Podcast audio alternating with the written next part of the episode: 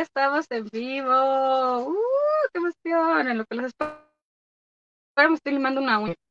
Me quedó atorado el dedo en un hilito de la colcha y sabes que se me vuela. ¿No les choca cuando eso pasa?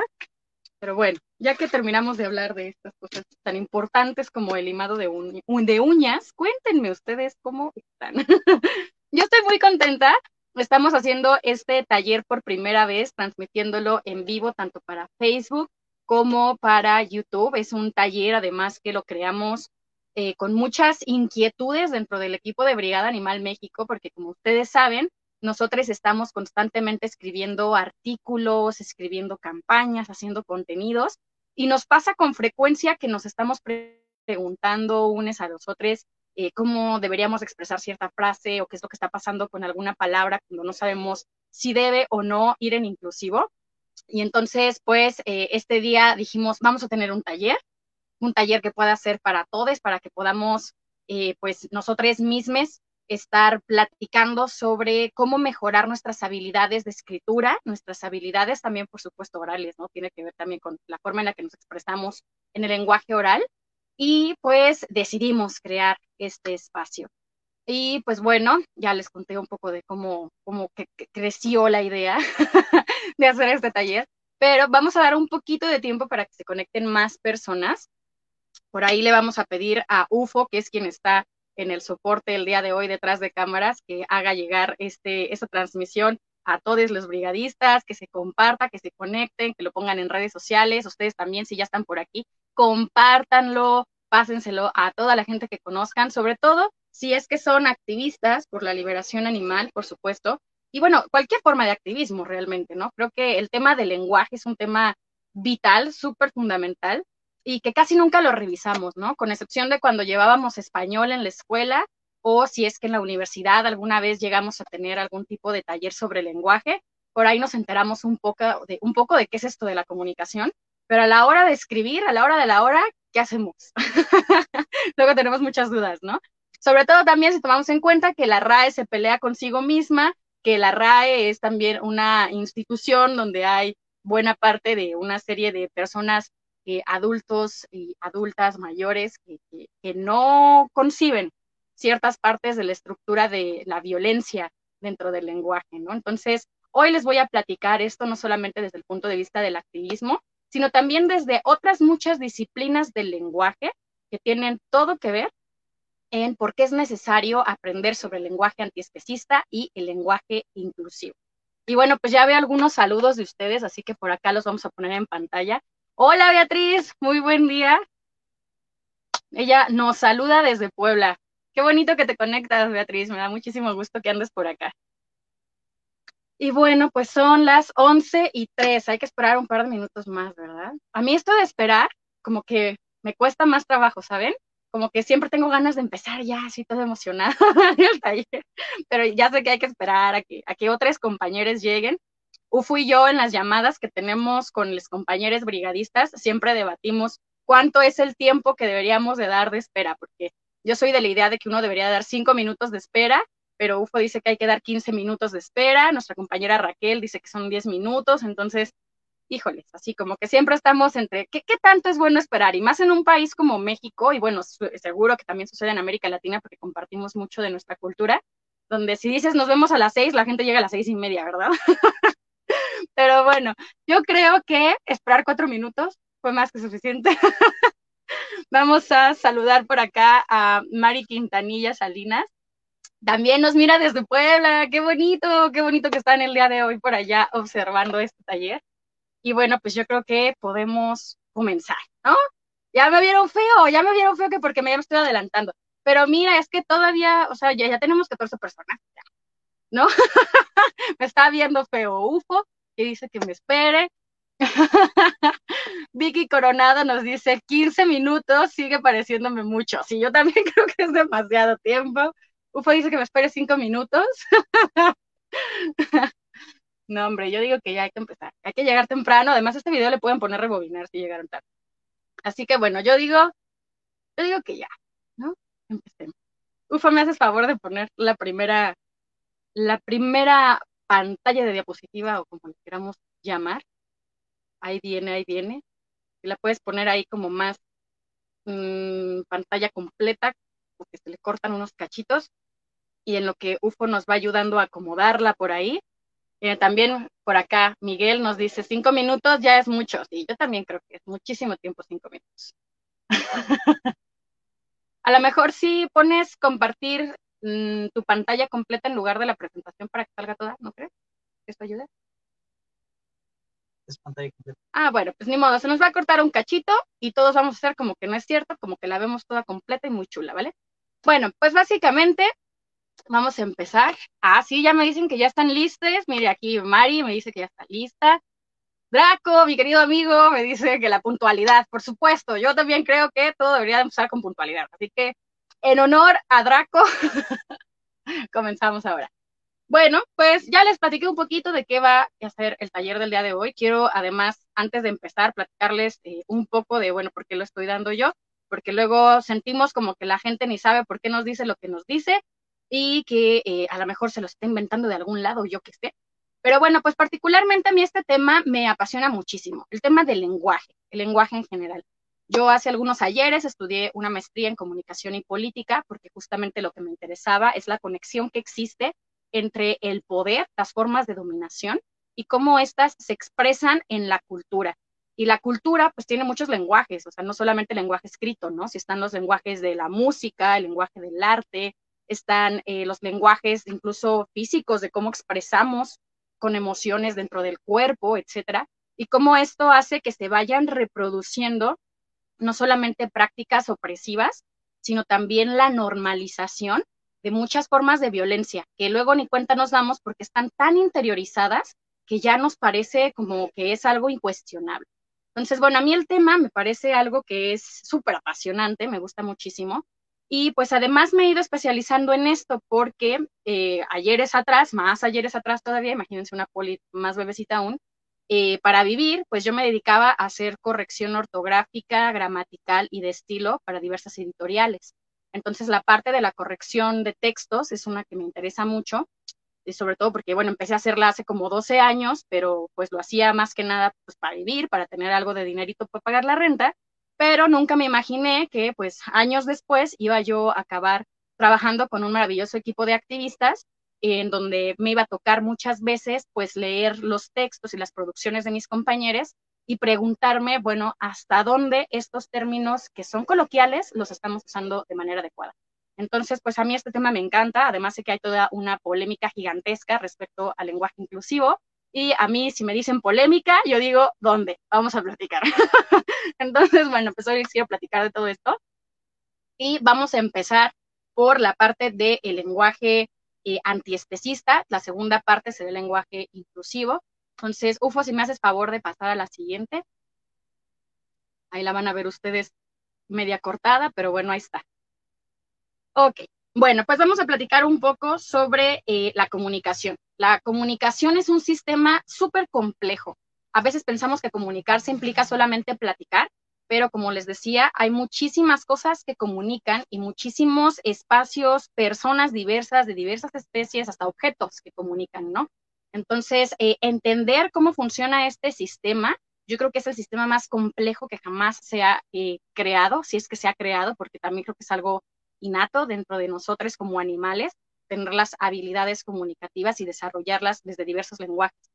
Y bueno, pues la comunicación dentro de toda esta complejidad siempre está permeada por el poder. El poder entendido como todas estas prácticas que son de el ejercicio de dominación sobre otros. Este poder no necesariamente tiene que ser el que tiene un presidente, no necesariamente tiene que ser el que tiene un profesor en un salón de clases o en una aula de Zoom, no necesariamente tiene que ser una figura de autoritarismo que ya tenemos identificada. Puede incluso ser simplemente una persona, una amistad tuya con quien puedas tener esta comunicación y que te esté pidiendo que hagas algo. Y tú incluso de manera, eh, pues, espontánea dices, sí, sí lo hago, ¿no? Te dicen, oye, pásame ese texto o pásame esa taza y tú dices, sí, a ver, aquí está. Y tú obedeces una acción. Entonces, el lenguaje tiene esta parte de siempre poder tener como toda una, como algo detrás dentro de nuestras emociones en las cuales nosotros estamos aceptando interacciones y que muchas veces son interacciones, como ya digo, que pues se aceptan y muchas otras son interacciones que ya estaban ahí desde que nacimos, ¿no? Desde que éramos bebitos nos explicaron que existían ciertas estructuras de poder y ahí están y pues tú llegaste a la fiesta y pues el planeta ya estaba de esta manera y entonces ni te enteras, pero la comunicación la sigue reproduciendo.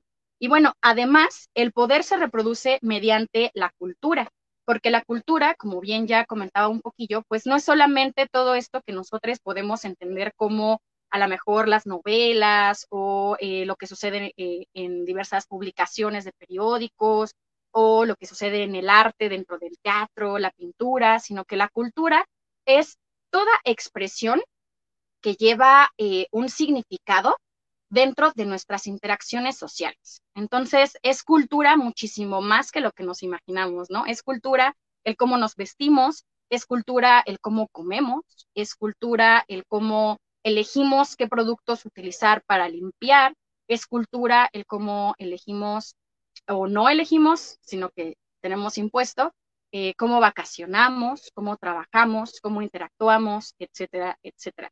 Y es debido a esta cultura que reproduce una serie de normas que entonces el poder se va permeando dentro de estas acciones sociales que tenemos hasta convertirse en la moral, que básicamente la moral pues tiene todo que ver con este conjunto de reglas, con este conjunto de eh, lineamientos, por decirlo de algún modo, que nos dicen cómo debemos de realizar ciertas prácticas.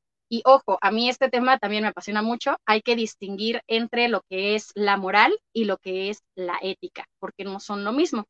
La moral básicamente significa que existen ciertas formas de eh, hacer las cosas que son concebidas como apropiadas, de acuerdo con un conjunto de formas de pensar específicas. Por ejemplo, la moral judía, la moral cristiana, la moral del mexicano, la moral del argentino, ¿no? Y habrán cosas que se empatan, pero habrán cosas que no. O sea, a lo mejor puede ser judío mexicano, pero pues un católico mexicano tendrá una moral diversa a la tuya porque pues eh, los sábados no les importa si beben, si se este, van a la fiesta o lo que sea, mientras que a lo mejor habrán judíos ortodoxos que elijan que pues este día no hacen esas prácticas, ¿no? Ahora, la moral como conjunto de normas no necesariamente quiere decir que sean lo correcto o lo bondadoso, simplemente son lo apropiado, lo normal. Entonces, la ética es esta parte que lo que está tratando de enseñarnos es valores más allá de reglas. Y los valores, pues, son algo universal, ¿no? O sea, aquí en China, en cualquier lugar, se valora la honestidad, se valora la solidaridad, se valora la bondad, etcétera, etcétera. Entonces, esa es la gran diferencia que necesitamos darnos cuenta, porque la moral, pues obviamente se reproduce desde la comunicación de una manera que pudiéramos decir que es manipuladora. ¿No? La moral mexicana nos dice que pues está bien eh, matar pollos de diversas especies para poder reproducir a lo mejor una festividad en la que se van a eh, comer a estos animales dentro de un platillo que es costumbre y que es tradición. Y no solo está bien, sino que es deseado. Eso nos diría la moral. La ética, por otro lado, probablemente tendría una opinión diversa a esto.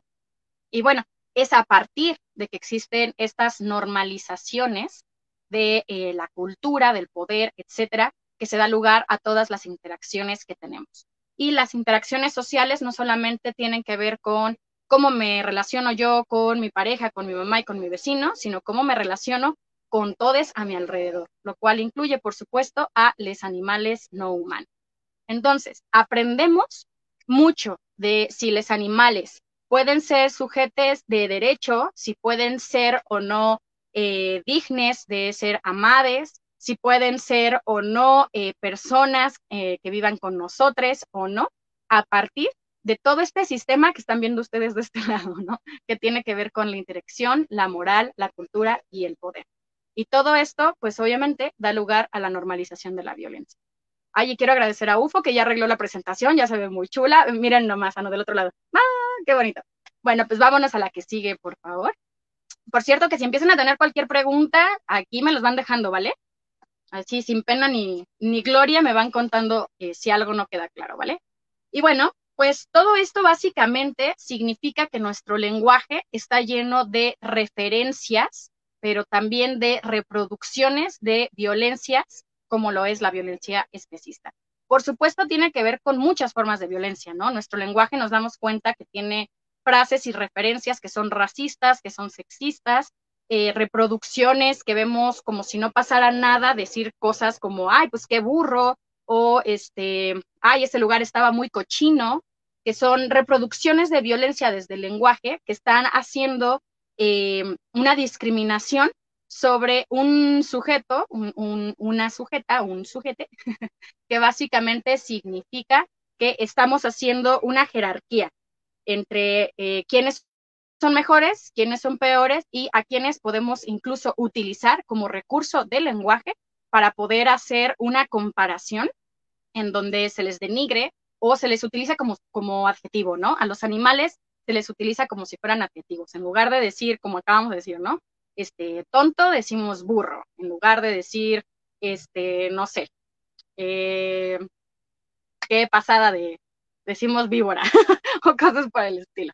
Entonces, eh, pues esto, el lenguaje está lleno de todas estas reproducciones y si a ustedes les interesa más el tema, a mí me gustaría recomendarles justamente que revisen un poco al respecto desde diversas disciplinas, porque como bien les decía hace un rato, bueno, pues la RAE no estará muy de acuerdo en algunas de estas cosas que vamos a platicar el día de hoy, pero eso no quiere decir que la ciencia no lo esté, porque la ciencia desde diferentes espacios antropológicos, sociológicos, eh, desde diversos frentes lingüísticos, etcétera, tiene sus propias disciplinas con las cuales se investiga todo lo que yo les estoy comentando y que además, pues, está más que documentado, ¿no? Como es el caso de el análisis crítico del discurso, la ecolingüística, la sociolingüística, la glotopolítica, la etnolingüística y la sociología del lenguaje. Y seguramente habrán algunas otras disciplinas que están, eh, pues, hablando de todos estos temas que no he mencionado, si ustedes saben de alguna otra, estaría bueno, seguro que hasta la psicología. y bueno, pues tenemos nuestra primera gran pregunta antes de pasar a lo siguiente. Por acá nos pregunta Daniel Vázquez que si la moral justifica el mal.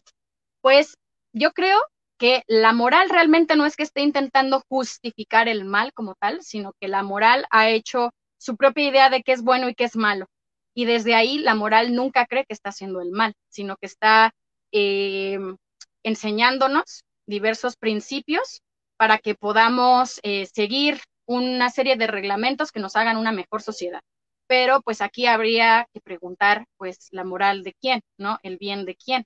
Porque esta es la parte en donde siempre vemos que hay diferencias. O sea, lo que eh, la moral de las personas que son racistas eh, implica, obviamente, pues está buscando un bien para ellas, que significa pues toda la opresión para los otros para las personas que puedan ser de color, para las personas que eh, puedan ser este, indígenas, ¿no?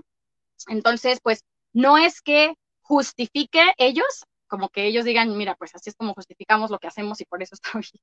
Pero en términos prácticos, la respuesta sería que sí, porque en términos prácticos podríamos decir, la moral católica dice que no debes de matar, ¿no? Sin embargo, los católicos acostumbran matar animales en, eh, justificación de poder hacer rituales, ya sean sociales o de otros tipos, en donde se junta la gente a comerse a los cuerpos, los cuerpos de estos animales. Entonces, eh, podríamos decir que eso es malo, pues va a depender de la moral de quién. Ahora, dentro de la ética no preguntaríamos según la ética de quién, porque dentro de la ética sería, bueno, ¿es un valor no matar? Sí. Entonces, matar es malo. Ahí cambia un poco la situación. Gracias, Daniel, por tu pregunta. Tenemos por acá eh, también quien dice, Luz Luna, yo siempre me pregunté por qué decían que X era bien víbora. Ah, ya, claro, sí, ya entendí, o sea, X como una persona. Sí, pues bueno, justamente porque se utiliza la palabra víbora como un adjetivo, como estábamos diciendo, en donde se le está eh, utilizando como si estuvieras diciendo es una mala persona, es una persona que critica o es una persona que busca el mal de otros. De hecho, ahorita vamos a regresar al ejemplo de la víbora también, Luz. Por acá encuentro a otro comentario de Gaby. Gaby nos dice, Uf, yo a veces me gana y no encuentro otro sinónimo para lo fuerte que suena. Eres un puerco, cerdo, cochino, marrano, pero al menos ya soy consciente de cuándo las quiero decir. Buenísimo, Gaby, tu comentario, por supuesto. Es que creo que, bueno, al final del día estamos nosotros educados a reproducir todas estas palabras. Y entonces muchas veces no nos damos cuenta de que lo hacemos y lo seguimos haciendo y luego cuando ya nos damos cuenta, nos hallamos a nosotros en vivo y en directo mientras lo decimos, queriendo pasarnos la tijera, ¿no? Pero es un asunto de práctica, Gaby. O sea, yo te aseguro que a mí también me sigue pasando y me pasaba muchísimo más hace algunos años, que de pronto quiero decir una palabra y lo que digo, como dices bien ahorita, ¿no? Es este puerco, chino pero pues con la práctica uno se lo va quitando, o sea, es como con todo, con todo uno va aprendiendo mientras más lo vayamos desarrollando. Y claro, es que además si las referencias a nuestro alrededor pues todas son especistas y reproducen el lenguaje especista y violento, pues entonces es más difícil para nosotros hacernos conscientes de ello.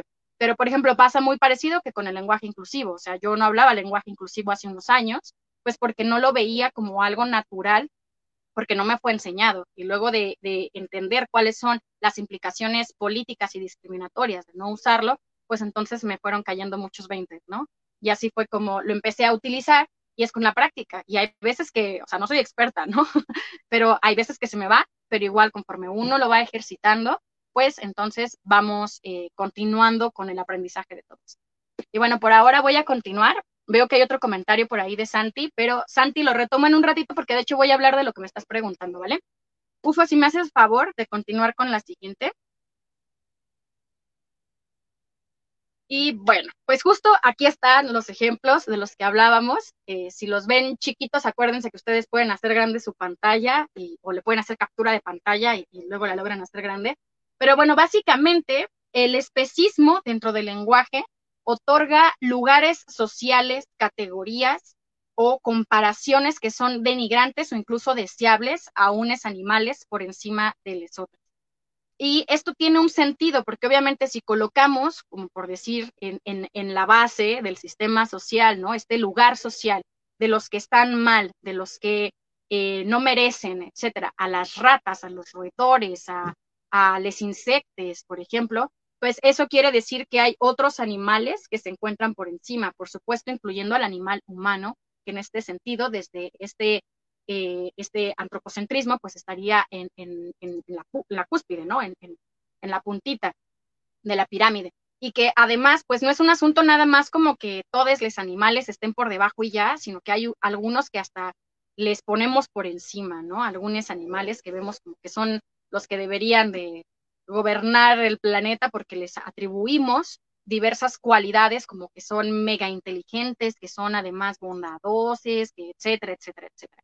Y bueno, algunos ejemplos de esto están aquí justo en su pantalla, como por ejemplo el decir eh, rata como sinónimo de ladrón, o mula como sinónimo de mala onda, víbora, que ya estábamos comentando, como sinónimo de alguien que busca el mal ajeno, o burro como sinónimo de tonto y que bueno, además de este especismo que es como muy claro, que se está utilizando, intercambiando palabras, existe otra forma de especismo que sería aquel que se reproduce mediante el sexismo, el sexismo especista, desde el cual, por ejemplo, otorgamos cualidades que pueden ser eh, deseables a animales machos, mientras que otorgamos cualidades indeseables a animales hembras.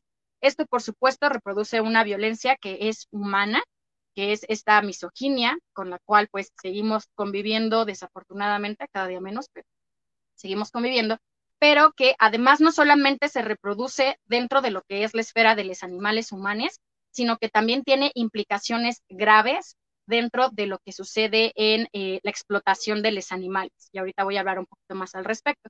Pero bueno, no quiero dejar pasar los ejemplos que tenemos en pantalla de, bueno, por ejemplo, si es un zorro macho, pues decimos que es cualidad de que es astuto, le decimos a una persona, ah, es que él es muy zorro, ¿no? Como decir, es que lo logró. Y le decimos a un hombre igualmente, bueno, es que es muy perro, es, eh, se comporta muy perro, ¿no? Como que es alguien que puede ganarse a todas. Y ojo que ganarse está entre comillas, ¿no? Como de una persona masculina que tiene la cualidad celebrada de que eh, puede conquistar, ¿no? Conquistar también entre comillas, porque igualmente es, una palabra que tiene toda una serie de, connotaciones y que, bueno, sería eh, lo contrario si lo vemos en un, e, desde este lenguaje que es sexista y especista en eh, la parte femenina, que le decimos zorra a una mujer cuando queremos referirnos a ella como que es infiel, en donde infiel es algo que es malo porque claro que si fuera el contrario, en, el hombre, ¿no? Hasta el perro también se llega a utilizar como sinónimo de, infiel, pero en los hombres es como, ah, es muy perro, como que está muy bien, ¿no? Mientras que en las mujeres, pues tiene esta connotación desde la moral. Igualmente que eh, como perra, ¿no? Es una mujer muy perra, que quiere decir que es una mujer que te lastima, se usa como insulto. Entonces, es interesante que reconozcamos esto, que igualmente podemos eh, reconocer cuando nosotros lo estamos usando, que estamos haciendo una acción que es especista, pero también, por supuesto, para que vayamos poniendo más el ojo dentro de nuestro lenguaje y podamos ir modificando estas palabras. Y bueno, me voy a regresar ahora sí a este comentario de Santi, que justamente nos dice, ¿qué pasa con expresiones que refieren a animales, pero son positivas, como zorro o trabajo de hormiga, trabajo esforzado? Sí, pues justo Santi, ¿no? O sea, tiene que ver con esto de los ejemplos. Y pues es que sigue siendo especismo. O sea, al final del día, el especismo, recuerden por definición, pues es este sistema de discriminación de unas especies animales eh, por encima de otras. Entonces, eso pasa, que pues estamos poniendo al zorro como si estuviera por encima de las cualidades humanas o por encima de las cualidades de otros animales, sin importar una especie específica, para poderle ver como alguien que está mejor. Ahora, eh, la violencia especista no necesariamente significa que todos están subsumidos por debajo la violencia especista igualmente se reproduce a partir de estos escalafones que hacemos, ¿no? Ponemos a los perros por encima de los cerdos o ponemos a ciertas aves que viven en casas de personas en jaulas por encima, como una cualidad de que son bonitas y cantan y, deseables, que por encima de la vida de otros animales que viven igualmente en jaulas, que también son aves, pero están en granjas, ¿no? Y que no pueden, pues, elegir absolutamente nada. Pero bueno, el punto es que sigue siendo especismo, independientemente de si se valora como deseable o como denigrante, sigue siendo especismo. Por acá tenemos otro comentario de Héctor Daniel que nos dice, ¿es posible pensar la ética o la moral por fuera de la cárcel del binarismo? Y en tal caso, ¿sería esto útil para transformar la correlación de fuerzas en un sentido emancipatorio? Me encanta tu pregunta, Héctor. Y sí, por supuesto. Sí, sí, claro. O sea, creo que es difícil, es absolutamente eh, un trabajal, ¿no? Tratar de pensar a la ética fuera de lo binario, que lo binario sería está bien o está mal, ¿no? Solo hay dos opciones, no hay ninguna otra. Creo que es difícil tratar de pensarla desde ahí, pero creo que es posible. Es posible porque además haciéndolo logramos eh, comprender mejor cómo pudiéramos entender situaciones para que también hagamos uso de este concepto más complejo que puede ser la interseccionalidad, ¿no? Como entender que ciertas violencias no están ahí porque sí, están ahí porque están ahí como reproducción de la cultura, como reproducción del capitalismo, como reproducción del machismo, etcétera, etcétera.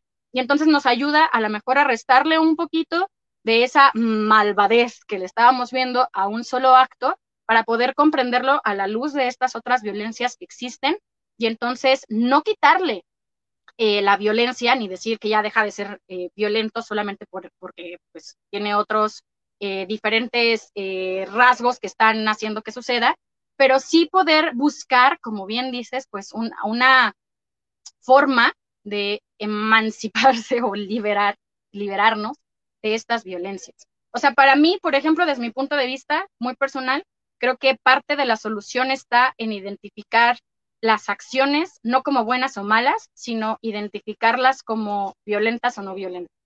Y desde ahí comprender, perdón, que incluso algo que podemos estar haciendo nosotros ahora mismo con todo el corazón puede ser algo que esté violentando a otras. Y no por eso descartarlo, o sea, más bien analizarlo, comprenderlo, ¿no?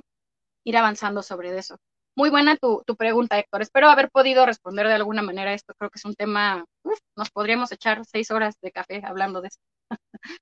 Y tenemos otro comentario de Daniel. Daniel nos dice, eh, siempre se les ha dado significados negativos a los animales, como si ellos fueran quienes fueran los que hacen esos actos solo por ser animales. Exactamente. Al final, eh, pues sí, por supuesto, una rata no está robando, está comiendo. Punto. No hay una implicación moral ahí que pueda decir que es robo, porque el robo existe solamente desde el punto de vista, eh, pudiéramos decir, antropocéntrico, en donde ya le dimos cualidad de propiedad desde el capitalismo a algo. Entonces, como es mío, si la ratita viene y se come una galleta, pero yo la compré, me la está robando. Pero no, porque la rata pues solamente está buscando comida, ¿no? Y no lo está viendo como, pues así, con robo. O quién sabe, no, no lo sé, nunca le pregunto a una rata, pero lo dudo, ¿no? Y claro, o sea, lo que sucede es que le estamos poniendo estos significados negativos como si existieran estas connotaciones emocionales.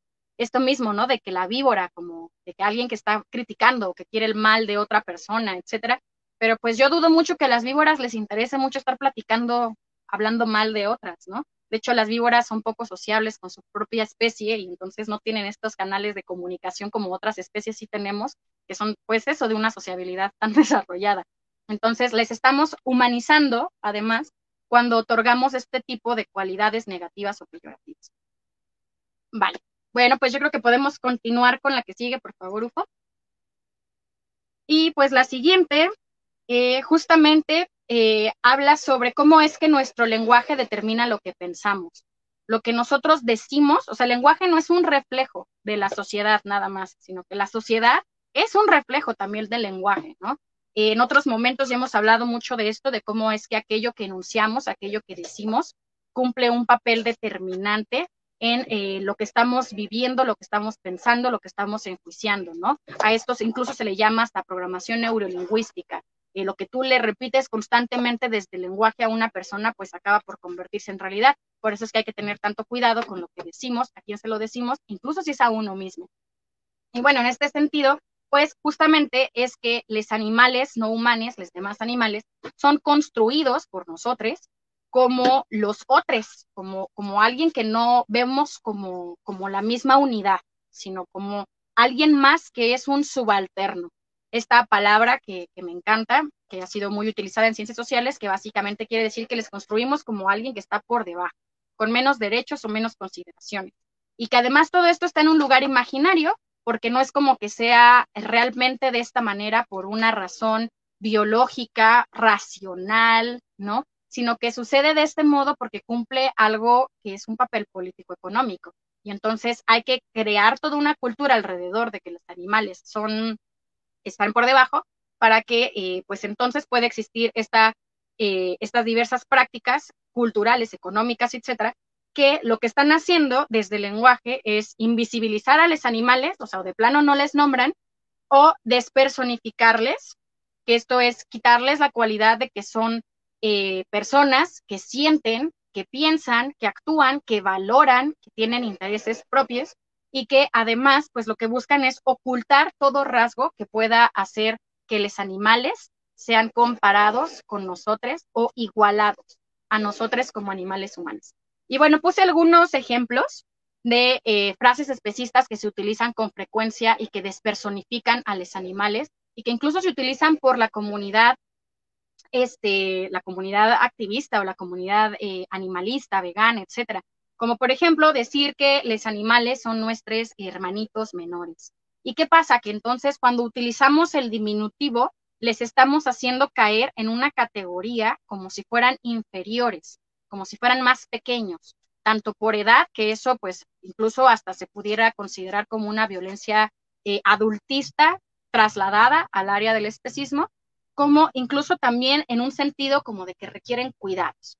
Y ojo, porque entonces lo que estamos haciendo es nosotros mismos colocar animales en categorías humanas solamente para levantarnos por encima, ¿no? Como que nosotros somos los animales mayores y nosotros somos pues aquellos que están para cuidarlos. Y les vemos eso pues como el chiquito, ¿no? El hermanito, el peludito. Y claro, muchas personas podemos utilizar ciertas palabras con cariño, pero muchas otras las utilizan como justamente desde un espacio donde no se dan cuenta que lo reproducen pero están discriminando a otros animales. Y bueno, la otra frase que también es la del millón y todo mundo la hace, y incluso hasta existe un grupo eh, famoso de activismo que así se llama, ¿no? Anonymous for the Voiceless, es este sentido de que eh, los animales de otras especies no tienen voz y nosotros les damos voz. Nosotros somos su voz. Cada vez que estamos haciendo, estamos despersonificándoles, como si ellas no tuvieran la cualidad de comunicarse, como si ellas no pudieran hablar por sí mismas, y además también estamos invisibilizándoles, como si no existiera esa voz en absoluto. Pero yo les aseguro que si van a cualquier matadero del mundo, a cualquier granja, a cualquier jaula, a cualquier delfinario, a cualquier lugar en donde se encuentre un animal de cualquier especie siendo oprimido, es un animal que se está expresando, ya sea con sus voces, con sus gritos, como sucede pues en estos espacios de mataderos, como también con el lenguaje de sus cuerpos. O sea, faltaba más darse cuenta que el modo en el que un lobo, un zorro, una lagartija, un águila, eh, pues actúa cuando se encuentra dentro de un zoológico, es obviamente antinatural. O sea, les vemos siempre acostados, cansados, sin hacer casi nada. Y pues todo esto es eh, pues una muestra de que lo que tienen es que están sufriendo diferentes eh, modificaciones cognitivas, afectaciones psicológicas y es su forma de comunicar este estado anímico y emocional de estar absolutamente pues eh, en desacuerdo con lo que están viviendo, ¿no? Entonces, nosotros mismos decir que ellos no tienen voz es un desacierto total, diría yo, porque nosotros mismos les estamos quitando la posibilidad de, pensarles como sujetes que luchan por sí mismos, lo cual hace. O sea, yo insisto, las escenas de lo que pasan en los mataderos son muy claras. Los animales siempre están luchando por sus vidas. Y bueno, creo que tenemos por acá. Ah, tenemos una pregunta, pero más bien es de Gaby a Héctor, que Gaby le pregunta eh, qué es esto de la cárcel del binarismo. Pero bueno, yo creo que eso se lo pueden explicar ustedes entre los comentarios y ponerse de acuerdo. y acá continuamos. Vale, Ufo, si me haces favor, Vale, pues les voy a empezar a platicar de algunas estrategias que se utilizan desde el lenguaje para invisibilizar, despersonificar y ocultar tanto a las personas no humanas como para ocultar las violencias que ellas están eh, sufriendo. Entonces, bueno, en primer lugar tenemos los eufemismos. Los eufemismos son eh, diversas expresiones utilizadas para no mencionar la realidad. Ya en otros momentos, eh, en otros talleres igualmente lo hemos explicado. A mí me gusta siempre usar un ejemplo muy burdo, pero que creo que explica muy bien de qué es un eufemismo, ¿no? El eufemismo es como cuando tu tía acaba de tener un bebé, llega, te presenta al bebé y te dice, ay, ¿cómo lo ves, hija? Y tú ves al bebé y piensas que el bebé es lo más feo que has visto en toda tu vida, pero no le podrías decir a tu tía que el bebé es muy feo. Entonces le dices, es muy simpático. Simpático es un eufemismo para no decir la realidad, porque la realidad puede u ofender o la realidad puede ser violenta o la realidad nos puede incomodar. Entonces, bueno, justamente aquí tenemos la definición, una definición muy, propia, cabe decir, de lo que es un eufemismo como un recurso desde el lenguaje que normaliza la violencia, que esconde todo aquello que nos pueda incomodar, ojo, ya sea moral o éticamente.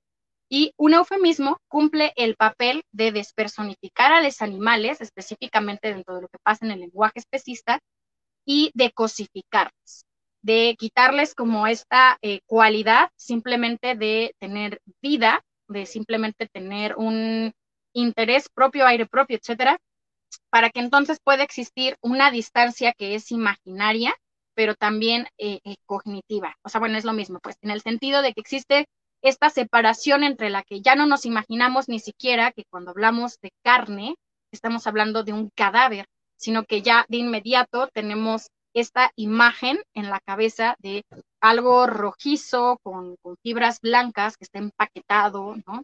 Etcétera, etcétera. Porque ya hemos hecho una distancia, que se les llaman también disonancias cognitivas, para que entonces nos pueda hacer fácil reproducir ciertas actividades sin sentir que existe alguna forma de culpa o de que estamos haciendo algo con lo cual sabemos que pues no deberíamos de estar participando. Entonces, bueno, les puse algunos ejemplos en pantalla. Carne, por supuesto, es un eufemismo. Decimos carne en lugar de decir el cadáver de un animal infante reproducido artificialmente. O no decimos, por ejemplo, las vísceras procesadas de un animal muerto. Decimos carne para resumir en una sola palabra algo que de otra manera nos está mostrando una realidad que, por supuesto, incomoda a la población. Decimos, por ejemplo, bueno, no decimos, más bien dicen, ¿no? Porque además cabe decir que estas son las palabras típicas de la industria alimentaria y de la industria ganadera, de la industria que se dedica a, la explotación en general, porque las usan también eh, los delfinarios, las usan también, pues, un chorro de lugares más que se dedican a la explotación. Extracción o recuperación en lugar de secuestro, porque a la palabra secuestro, pues ya le tenemos puesta una carga eh, moral fuerte.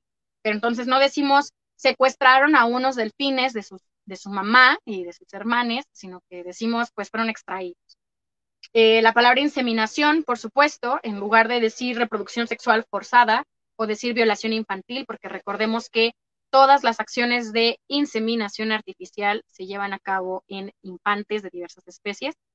Está también, por supuesto, la frase de bienestar animal, y aquí quiero subrayarla porque de ninguna manera deberíamos ocupar esta frase. Escucho a muchas personas hablando de bienestar animal como si fuera hablar de algo bueno, solo porque tiene la palabra bienestar, pero bienestar animal básicamente quiere decir regulación para la explotación. Al bienestar animal no le interesa que dejen de matar animales, no le interesa que dejen de cosificarles, ni tampoco le interesa que sea abolida toda forma de opresión hacia los animales. Al bienestar animal, lo único que le interesa es que existan reglas sobre cómo hacerlo. Y estas reglas pueden bien cumplirse o no, pueden ser buenas, malas o regulares, no importa. El bienestar animal es simplemente una frase utilizada para que exista eh, menos penalización y menos culpa, tanto en términos legales como en términos morales, hacia las personas que están explotando animales. Productos lácteos es también un eufemismo, o leche, incluso podríamos decir que es un eufemismo, en lugar de hablar de procesamiento de la leche materna robada. Y claro, podríamos agregar toda una serie de cosas que suceden detrás de la industria láctea, pero es más fácil solo decir productos lácteos. Y entonces la gente ni siquiera se entera ¿qué es eso? Igual y ni es leche, ¿no? igual y son las famosas trazas, igual y son nada más, no sé, pedacillos de pus por ahí que se quedan dentro de un alimento al cual se llama leche. Crianza es, por supuesto, otro eufemismo. La palabra crianza se utiliza mucho para hablar en la industria alimentaria sobre el número de animales que están siendo reproducidos y que se les pone a crecer, ¿no? Para que, eh, pasen de cierta edad. Sin embargo, pues crianza no es más que el eufemismo de hablar de individuos que están siendo forzados a la reproducción sexual y también al cautiverio, por supuesto. Siempre que se hable de crianza, estaremos hablando de animales que están en un espacio en el que no son libres. Entonces, ¿por qué están todos estos ejemplos aquí? Bueno, además de que nos ayudan a comprender mejor el punto, porque estas son palabras que de ninguna manera tendríamos que nosotros utilizar dentro de nuestro vocabulario, sin importar si son palabras que usamos en una conversación común y corriente o si son palabras que estamos usando al escribir un artículo. Porque si no, nosotros mismos estamos usando las palabras de la industria que explota y nosotros mismos estamos reproduciendo todas estas violencias. Entonces, es imprescindible que eh, nos demos cuenta, que no las ocupemos y que si algún día las vamos a ocupar es solo para explicar que eso es un eufemismo y que la realidad es aquello que se está escondiendo y, y mencionar, ¿no? El significado de aquel eufemismo.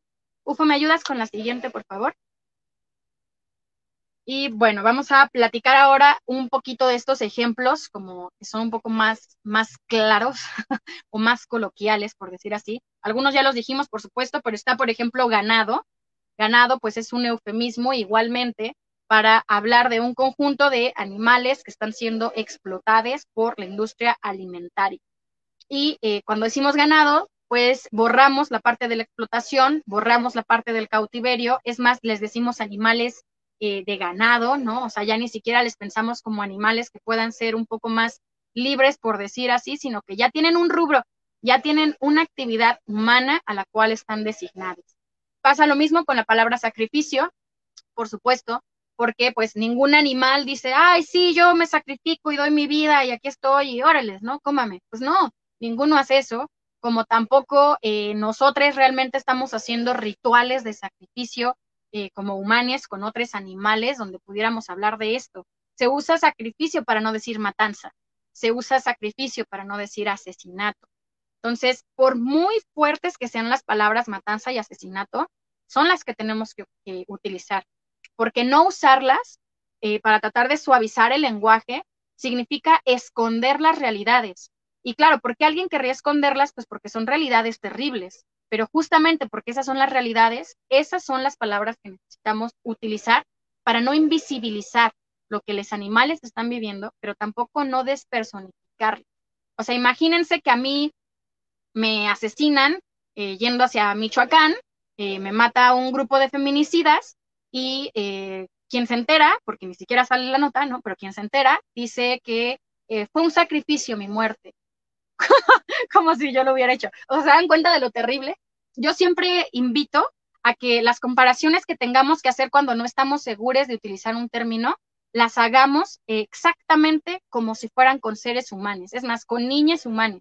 O sea, si en un niño humano no lo harías, no usarías la palabra, no lo hagas tampoco con otra especie animal. Esa sería un poco como la medida que, a mí me gustaría compartirles, ¿no? Pasa lo mismo con el término vacas lecheras, como si fueran vacas que vinieron al mundo a ser robadas y a, ser violadas constantemente, ser robadas no solamente de sus hijos, sino también, por supuesto, de la leche, como si esa fuera su función.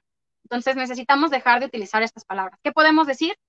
Eh, vacas en cautiverio o vacas prisioneras, como querramos usar términos símiles, que están siendo forzadas al embarazo, robadas de sus bebés y robadas de su leche. ¿Es más largo? Sí, no importa. O sea, aquí no importa usar más palabras ni más tinta. El chiste es decir las cosas como son. Igualmente que no usar la palabra ganado, ¿no? O sea, podríamos decir los animales presos en las granjas o los animales que se encuentran en cautiverio en granjas. A mí la palabra cautiverio no me encanta porque la palabra cautiverio puede ser utilizada con una acepción positiva también, entonces creo que puede ser engañosa, por eso prefiero la palabra presos, pero bueno, este es también otro tema. Tenemos, por cierto, eh, un programa que está dedicado a los animales en cautiverio. Le voy a pedir a mi compañero Ufo si puede buscar ese programa para que se los deje linkeado en los comentarios. Y si les interesa más el tema, pues podamos profundizar al respecto. Y bueno, voy a leer algunos de sus comentarios. Por acá, Sandra nos dice, también está cuero, que es la piel de animales muertos. Por supuesto. Y lo que es peor, creo, incluso con este término, es que mucha gente no dice cuero, ni siquiera, sino que sí dice piel pero como que no interpreta que la palabra piel es la misma que piel suya, ¿no? Como la de su propio cuerpo. Pero sí, claro, cuero es un eufemismo a todas luces.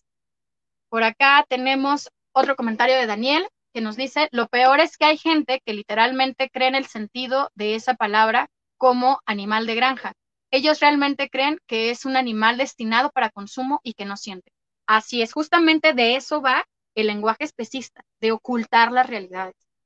Por acá tenemos otro ejemplo que nos da Daniel, que nos dice, o oh, niño de la calle, es otra forma de minimizar el sufrimiento, por supuesto, y que además eh, eh, se extrapola y se, va a otros espacios, ¿no? O sea, eufemismos existen en el lenguaje para todas las violencias, pero claro, bueno, hoy mismo estamos hablando del especismo, pero sí me parece muy valioso tu comentario. Gracias, Daniel. Ufo, ¿me ayudas por favor con la siguiente imagen? Y bueno, otro recurso, como ya les decía, pues es la despersonificación. ¿Qué pasa con la despersonificación? Pues es estas diferentes frases, como ya les decía, que sirven para que cosifiquemos, para que dejemos de comprender que estamos hablando de una persona y que más bien pensemos que estamos hablando de un objeto, de un producto, de eh, algo que es incluso consecuencia del trabajo, como si fuera trabajo agrario, ¿no? y que eh, esta parte de la despersonificación tiene todo que ver incluso con el término persona, porque pues persona básicamente lo que quiere decir es que tienen personalidad, que tienen intereses propios, que tienen formas de comunicación, cultura, etcétera, y bueno, eso lo tiene cualquier animal sin importar la especie. Entonces, cuando nosotros pensamos que las personas son solo las personas humanas, estamos realmente también invisibilizando y estamos despersonificando y objetizando a otros individuos. Por eso es que es importantísimo que podamos retomar la palabra persona para poderle dar esta otra connotación desde un sentido antiespecista. Y bueno, un recurso muy utilizado por la industria para despersonificar a los animales es justamente la cuantificación por peso, que pasa como en los ejemplos, ¿no? Tenemos ahí 40 kilogramos de camarón fueron extraídos. En lugar de decir 240 individuos camarones fueron secuestrados, asfixiados y asesinados.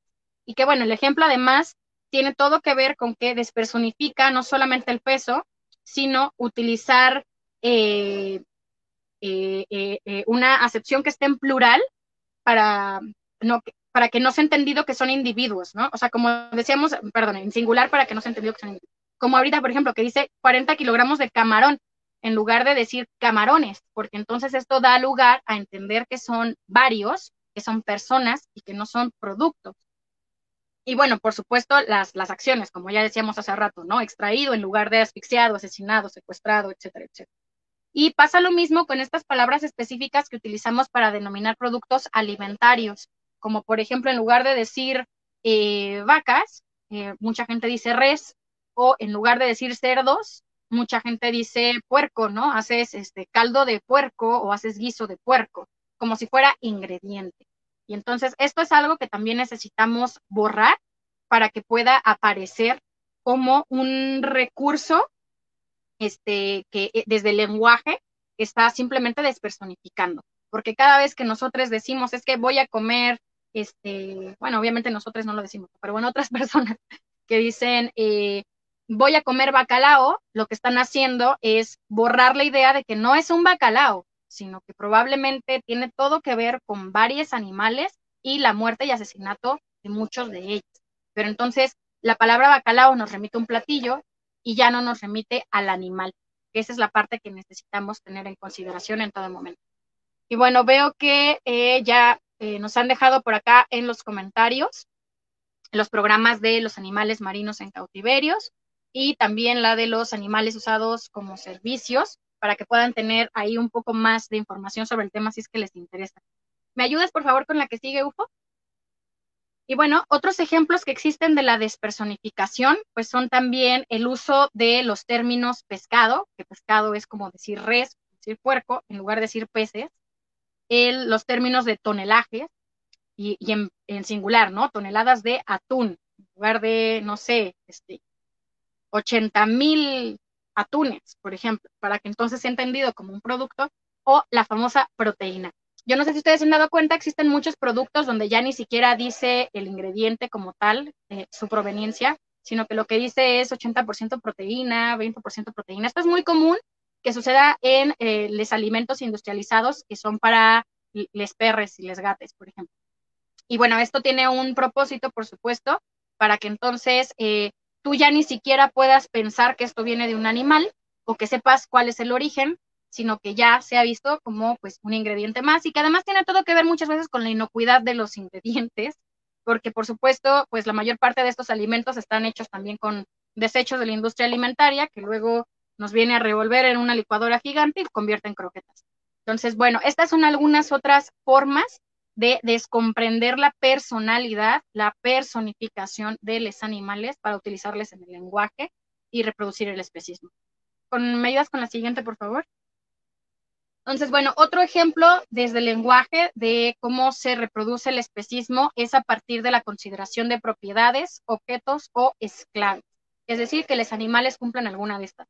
Como ya decíamos, cuando se dicen animales de compañía, animales de granja, porque lo que estamos haciendo es meterles en categorías, o como cuando decimos mascotas, porque al final del día la palabra mascota pues significa amuleto, significa de algún modo como trofeo, como algo que es propiedad, y entonces estamos metiendo en esa categoría a los animales, cosificándoles, o cuando desde la propiedad decimos, por ejemplo, el perro de poli, ¿no? Cuando pues el perro con el que convivo, pues es justo eso, ¿no? Es mi roomie, es mi compañero, es mi amigo, pero no es mi perro, porque entonces lo que estamos haciendo es dotarle esa propiedad que eh, pues justo eh, ayuda en esta parte donde desde la legalidad los animales aún son vistos como un objeto mueble o una propiedad de alguien más. Eh, sucede lo mismo con cualquier categoría en donde utilicemos la palabra de como animales de servicio, como animales de lo que sea, ¿no? Entonces, básicamente necesitamos borrar todas estas frases y por cierto, también les quiero hacer la invitación a que escuchen el programa de radio en el que estuvimos eh, como entrevistados esta semana con los compañeros del Centro Cultural España, porque hablamos sobre los animales de servicio, particularmente sobre los animales, eh, los perres que son utilizados por personas invidentes o con discapacidades visuales. Y pues eh, esto lo estuvimos platicando con ellos. Entonces creo que también fue una conversación muy interesante y muy fructífera que me gustaría mucho que pudieran también escuchar. Por ahí le pido a UFO que lo dejen en comentarios para que no se la pierdan. Se va a estar transmitiendo hoy y el lunes así que tienen oportunidad de cachar la entrevista en un par de ocasiones. Y bueno, tenemos por acá otro comentario de Gaby que nos dice, ¿por qué decimos que los animales son personas? Según yo, la respuesta es porque tienen personalidad. Un animal puede ser sociable, celoso, envidioso, cariñoso, etcétera. Sí, justamente, Gaby, justamente. Y bueno, hay varias, eh, incluso definiciones, ¿no? De la palabra persona y que, bueno, van a convenir según a quien lo esté diciendo pero desde el punto de vista incluso del principio de la palabra, ¿no? La etimología de la palabra, pues quiere decir alma. Y si tomamos en cuenta el significado de alma, desprovista de un sentido religioso o incluso dentro del sentido religioso, pues no hay razón alguna por la cual los animales de otras especies no la tengan y no puedan ser considerados personas. Así que bueno, es, es, todo un debate también, por supuesto, pero definitivamente la lucha antiespecista necesita otorgar de personalidad desde el lenguaje a los otros animales. De otra manera, les estamos cancelando, eh, pues, dentro de la comunicación. ¿Me ayudas con la siguiente, por favor? Y bueno, ahora sí, vamos a pasar a este otro sentido de por qué es importante utilizar el lenguaje inclusivo en la comunicación sobre los derechos de los animales. Que es todo un temazo, ¿no? Hemos encontrado que hay muchos compañeros que son activistas que están en contra del uso del lenguaje inclusivo. Y a mí hoy me gustaría platicarles un poquito sobre por qué es importante, pero sobre todo a la luz de lo que sucede con la opresión hacia los demás animales. Por un lado, por supuesto, es importantísimo el uso del lenguaje inclusivo, desde el entendido de que eh, nuestro lenguaje, el español, tiene diversas formas de mencionarse y reproducirse, etcétera, etcétera, que invisibilizan a cualquier otro sexo, que invisibilizan cualquier género o identificación sexogenérica, como puede ser a las mujeres o como puede ser los compañeros, las compañeras trans o los compañeros queer. Entonces, básicamente, el lenguaje que no es inclusivo está determinando que eh, yo no soy una mujer, sino que soy un hombre porque somos todos, por ejemplo, ¿no? O cuando se dice es que el ser humano ha hecho en la historia tal, tal, tal, bueno, yo no me considero un ser humano, no soy una humana. O cuando decimos es que en la historia del hombre, pues bueno, pasa lo mismo. Entonces, estas son problemáticas, por supuesto, que reproducen la violencia de género, la violencia sexista también, que no son lo mismo. Al que le interese, tengo varios talleres al respecto en el canal de YouTube de Polifacética. Y eh, bueno, pues eh, no solamente nosotros estaríamos también como luchadores por los derechos de los animales, estaríamos reproduciendo otras violencias, lo cual nos haría incongruentes dentro de nuestras luchas, sino que estaríamos también invisibilizando la violencia sexista que los animales están viviendo al interior de estos espacios de explotación. Ufo, ¿me ayudas, porfa, con la que sigue? Entonces, bueno, en este sentido, es importante que nos demos cuenta que eh, cuando utilizamos un lenguaje que no es inclusivo, lo que estamos haciendo es dejar fuera a diversas comunidades e individuos, tanto humanos como no humanos. Esto se puede modificar cuando nosotros utilizamos una E o cuando utilizamos una X. En Brigada Animal México hemos elegido utilizar la X porque de esta manera la persona que lo lee puede leerlo como guste la lectora, el lector, el lector lo puede leer como O, como A, como E, y entonces se lee a sí mismo o lee a sus congéneres, a, quien guste, lee a todos, y no dejamos fuera a nadie.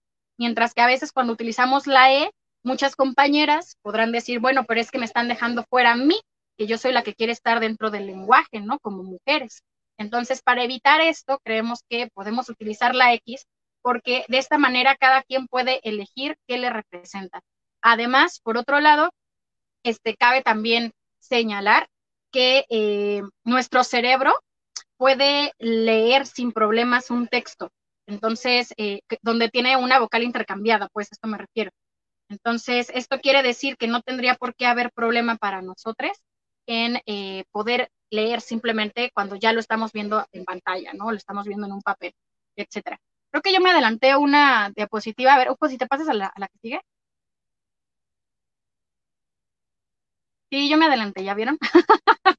Pero bueno, básicamente les estaba platicando esta, que bueno, tiene todo que ver justo, ¿no? Con, con no dejar fuera a, este, pues a nadie, ¿no? A poder visibilizarles. En este sentido, desde lo textual, ¿no? Desde el uso de las vocales, las letras, etcétera.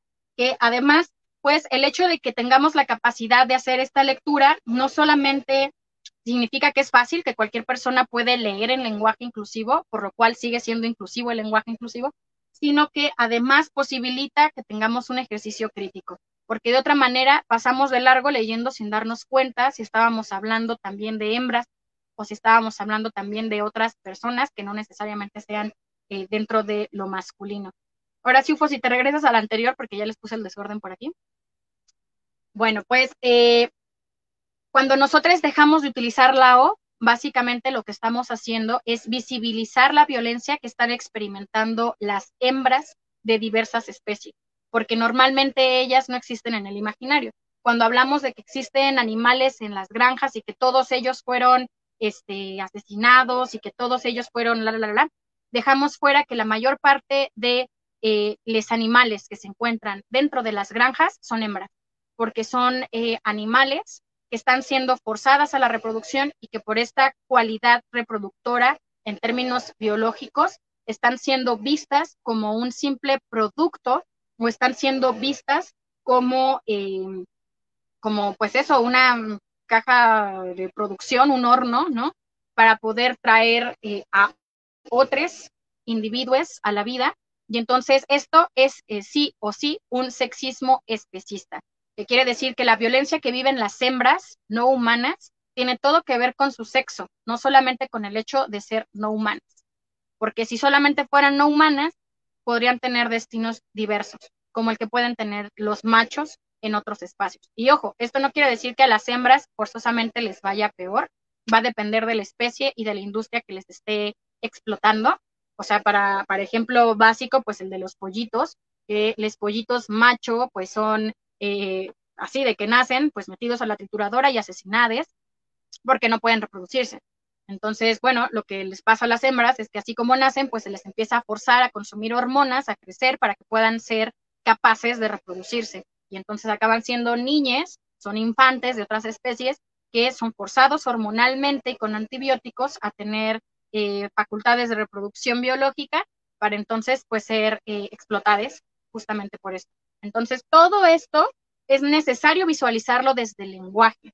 Cuando nosotros no visualizamos la violencia sexual desde el lenguaje, estamos dejando fuera la idea y la realidad de que los animales, las animales particularmente, son explotadas sexualmente debido al capitalismo, debido a todas estas diversas prácticas industriales y no industriales que tienen todo que ver con la obtención de ganancias y de ver a los animales como productos este, para la reproducción, la explotación, el uso, etcétera, etcétera. Ahora sí, Ufo, si te puedes adelantar dos. ya que andaba yo poniendo desorden. Entonces, ¿cómo usar el lenguaje inclusivo? Esta es la pregunta del millón. Esta es la pregunta que nos hacemos cada semana con todos mis compañeros brigadistas eh, eh, dentro de Brigada Animal México. De, ok, ok, ya, estamos de acuerdo con el lenguaje inclusivo, pero ¿cómo se usa? ¿No?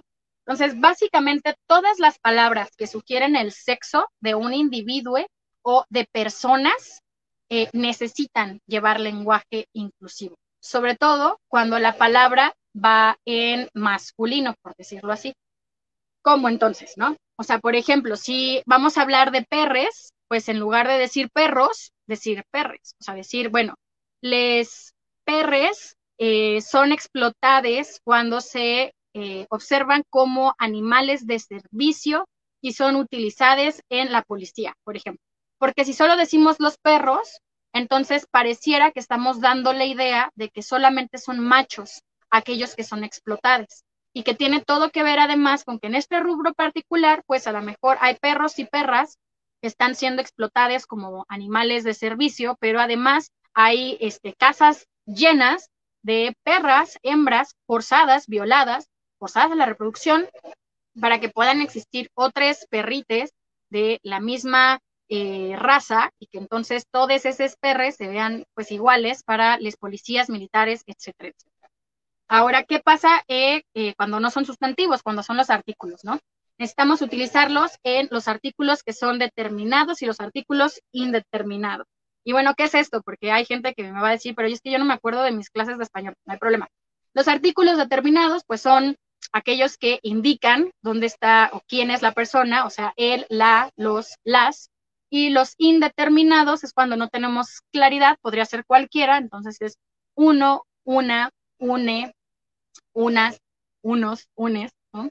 Y en este sentido, los artículos que estarían dentro del lenguaje inclusivo en los determinados serían le, les, y dentro del lenguaje, perdón, dentro de los artículos serían une y unes.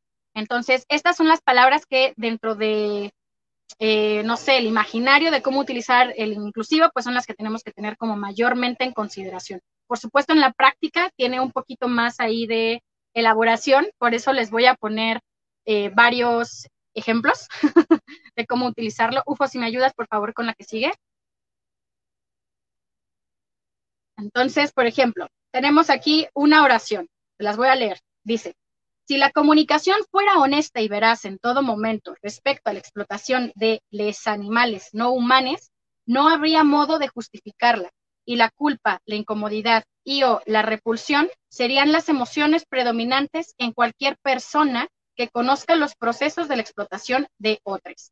Y bueno, en esta oración, que por cierto es un extracto de nuestro artículo sobre el lenguaje especista, que igualmente le voy a pedir a mis compañeros que lo pongan en los comentarios para que lo puedan encontrar. Eh, este, este, esta oración yo les he puesto en negritas las palabras que están en lenguaje inclusivo, que por un lado sería les, de les animales, humanes, por supuesto, la palabra persona y otros. ¿Por qué es importante poner persona? Porque si no pudiéramos estar poniendo predominantes en cualquier hombre, humano, etcétera, y volvemos a esta parte del lenguaje que hemos ido normalizando, utiliza palabras que son a todas luces eh, misóginas, ¿no? Que invisibilizan a las mujeres, pero que invisibilizan también, por supuesto, a eh, las hembras de otras especies. Y ahora la palabra persona nos incluye a todos, incluye tanto aquellos que somos de una especie como los que somos de otra. Entonces, esa es una manera de cuando queremos hacer una traducción del lenguaje normal al lenguaje especista, ¿no? El lenguaje violento al lenguaje antiespecista, perdón, podemos justamente utilizar la palabra persona para sustituir estas otras formas en las cuales se enuncian ciertos o ciertas sujetos. Y bueno, eh, ahora, aquí hay un como apartadito, porque llega a haber excepciones, ¿no? A veces les no nos incluye a todos, eh, a veces no lo hace por su forma en singular. En este caso, utilizamos la palabra le como un artículo determinado. Por ejemplo, está la oración, la comunicación siempre tiene componentes emocionales, tanto desde el emisor y el receptor de los mensajes como en los mensajes mismos. ¿Por qué he utilizado esta forma de le en lugar de poner la emisora, el emisor, ¿no? Porque si no tendría yo que utilizar las palabras en plural después como un, recurso eh, lingüístico. Pero como estoy hablando desde el singular, lo mejor aquí es utilizar simplemente en la palabra le. Ahora, aquí hay toda una discusión con la RAE, porque yo vi hace tiempo, hasta lo publiqué, que la RAE ya había publicado que estaba eh, era adecuado utilizar el término le para ciertos artículos y ciertas formas de enunciación dentro de las personificaciones.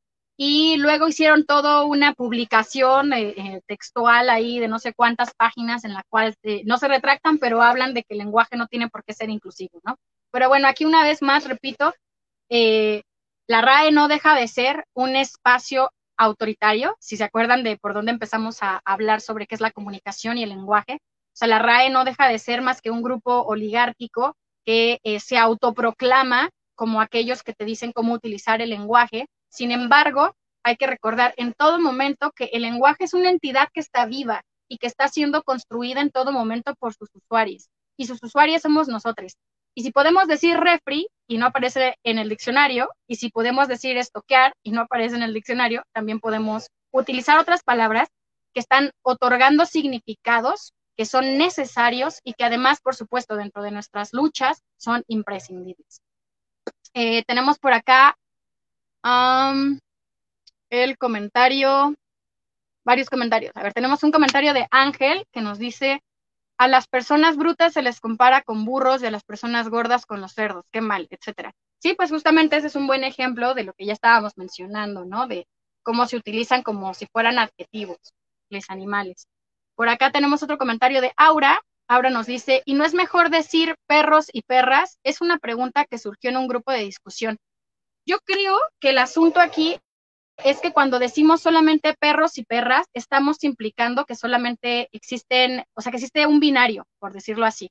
Y esa sería una concepción desde la moral humana, porque si nosotros, fuera del sexo, o sea, hablando desde el, género, o incluso dentro del sexo, hablando de la reproducción, nos damos cuenta que hay animales que no se reproducen dependiendo de su sexo, sino que pueden ser hermafroditas, que pueden ser animales con preferencias incluso eh, sexuales o afectuosas, que son diversas, pues entonces creo que no tendríamos por qué hacer esas distinciones como si los animales no humanos fueran diferentes a los humanos dentro de estas consideraciones. O sea, yo creo que cualquiera de ustedes, o espero, ha llegado a conocer por video, por platicada, por referencia científica, etcétera, casos de diversos, eh, diversos animales que tienen relaciones afectuosas entre el mismo sexo, ¿no? Pasa entre los pingüines, pasa entre muchísimas especies.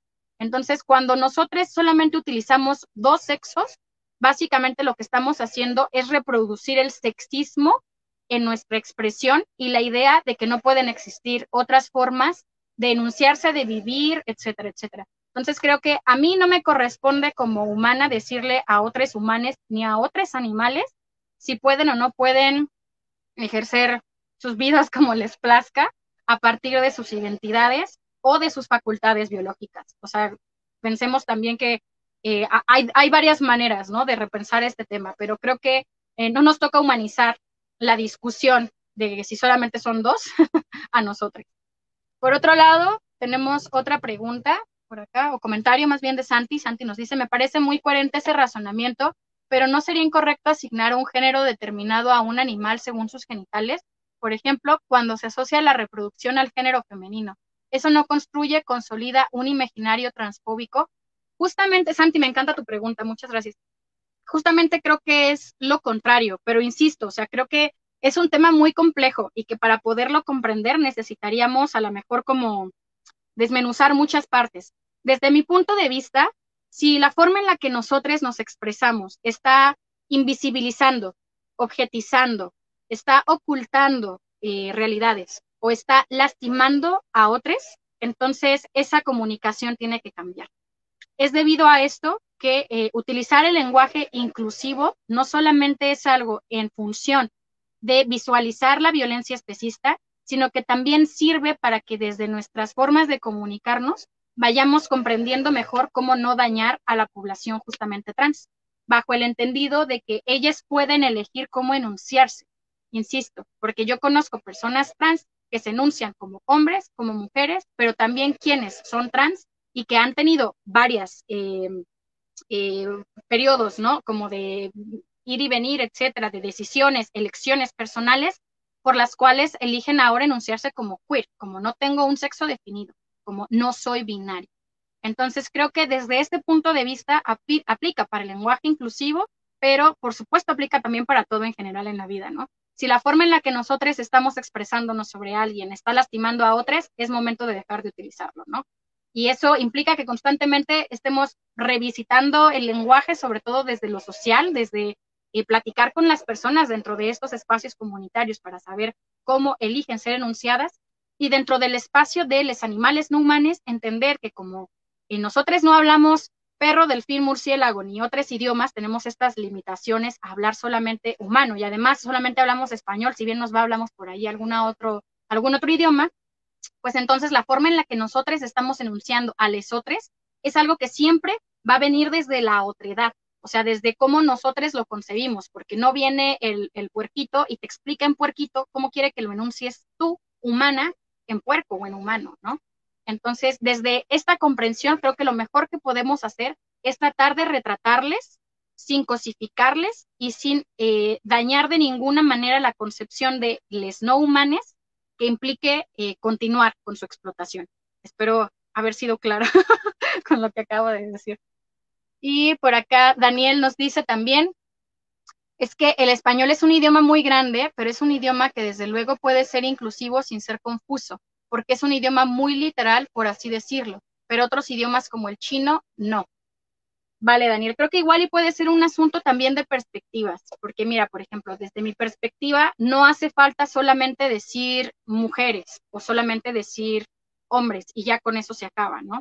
sino que creo que sí es necesario que podamos identificar que existen otros géneros, que existen otros espacios de inclusión desde los artículos, como bien ya estaba diciendo, porque si no volvemos a lo binario, volvemos a que solamente hay un par de formas y no puede haber otra, y entonces a ti te está alguien más eh, diciendo qué puedes hacer o qué, qué, puedes ser, independientemente de si puede o no puede haber desde el lenguaje otras identificaciones. Ahora creo que también si a ti no te quita nada enunciarte en inclusivo, ¿por qué no hacerlo? ¿no? Sin embargo, hay a quienes sí les quita que no lo hagas, porque les quita la facultad de la identidad y les quita o les esconde todas estas diversas prácticas dentro de la industria especista que son a partir del sexismo. ¿Qué pasó? Se cortó. Creo que se nos va a cortar prontamente. Yo tengo aquí que estamos en vivo, creo que tú eres el único que está, o es que tenemos problemas técnicos.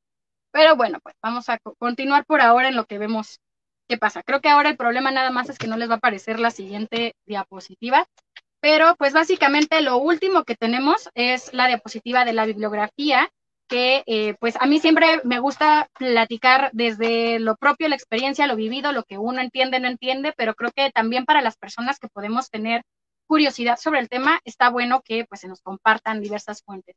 Entonces, bueno, preparé también una imagencilla de bibliografía que vamos a ver si ahorita mi compañero puede reconectarse para que se las comparta y le puedan hacer captura de pantalla, pero en caso de que no, de cualquier manera se las compartimos en la página de Brigada Animal México, en el Facebook o en, historias también, yo creo en Instagram, para que por ahí la puedan descargar. Que además cabe decir que muchas de estas referencias son todas de compañeros latinoamericanos, antiespecistas, entonces me gusta también que repensemos desde ahí eh, cómo estamos aprendiendo, ¿no? Aprender entre nosotros y que no vengan y nos los cuenten siempre desde afuera y luego desde entornos que de por sí son violentos. Pero bueno, pues espero que haya sido claro. Si tienen preguntas, comentarios, quejas, sugerencias, chistes de buen gusto, háganme favor de dejarlos por aquí para que los vaya yo leyendo. Creo que eh, hemos terminado por ahora. Nos dice por acá Ángel Cabal, deberíamos sacar un canal en YouTube, porfa, gracias. Tenemos, bueno, tengo uno, de hecho ahora mismo se está transmitiendo por YouTube también este video y se va a quedar colgado allá. El canal se llama Polifacética.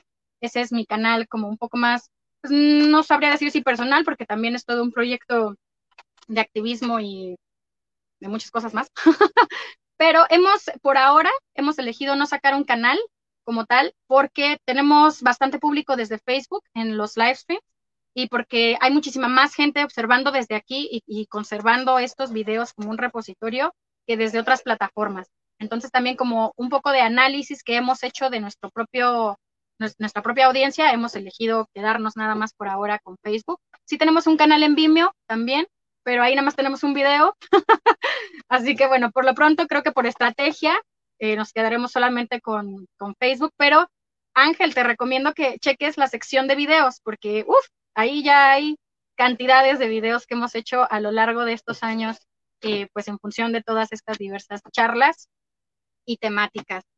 Y bueno, pues no sé si por ahí tendremos alguna otra pregunta. Si no, creo que ya va siendo hora de que yo me vaya despidiendo.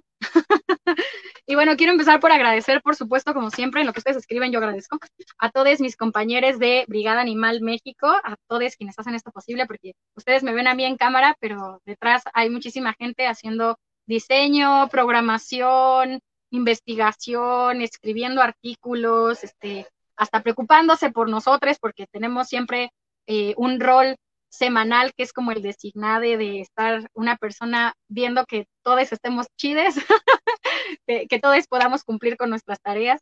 Y bueno, pues estoy muy contenta de poder compartir con ustedes todas estas pláticas, estas temáticas. Es un tema que además, como les decía al principio, a mí me apasiona y, además sé que provoca una cantidad de discusiones sabrosas que ni cómo enumerarlas. Así que bueno, qué bueno que lo logramos. Compartan este video, por favor, revisítenlo si necesitan ver eh, las diversas diapositivas para que les tomen captura de pantalla. Creo que por acá UFO ya logró conectarse para que nos muestre la bibliografía. En un momentito se las ponemos. De mientras vamos leyendo sus comentarios. Por acá Santi nos dice muy interesante y gracias. Gracias a ti, Santi. Muchas gracias por estar acá.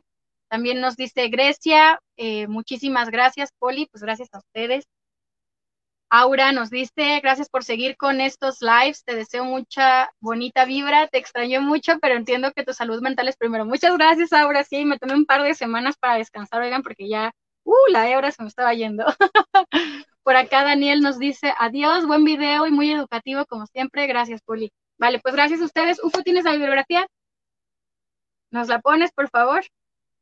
Ahí viene, ahí viene. A ver, ponnosla en pantallita completa para que quien la quiera le pueda hacer captura. Por acá nos dice Raquel también que muchas gracias, pero nos lo dice desde la cuenta de brigada. Gracias por todo. A ver, Ufo, solo a ti te esperamos. Eso, ahí está. Échenle su captura de pantalla, lo prometido es deuda. ahí está la bibliografía. Algunos son sociólogos que hablan sobre el tema de la subalternidad y del poder en el lenguaje y la otredad. Y eh, tenemos otros compañeros ahí, por ejemplo, Diego Forte, está también Nelida Murguía, y bueno, hay un texto también mío, que más bien somos eh, compañeros antiespecistas que trabajamos la parte de la lingüística crítica Así que bueno, ojalá que también les pueda eh, facilitar estos materiales un poquito más ahí de discusión y de comprensión sobre el tema. Y bueno, por acá tenemos un comentario de alguna o algún brigadista, que no sabemos quién es, que desde Brigada Animal nos dice gracias, una información necesaria, súper bien explicada. Buenísimo. Y UFO ya les dejó también por aquí el artículo de lenguaje especista en los comentarios para que puedan también ustedes ahí eh, picarle que le puedan eh, pues leer. Por acá nos dice Rosy, llegué tarde, pero al ratito lo veo. Buenísimo, Rosy, qué bueno, ya me estoy despidiendo, pero qué bueno que vas llegando, que lo puedas revisar más tarde. Vale, pues entonces hemos terminado. Muchísimas gracias a todos ustedes. Como siempre, para mí es un placer platicarles. Yo espero que en algún momento la tecnología nos dé como para verles a todos y no nada más yo platicarle a la cámara.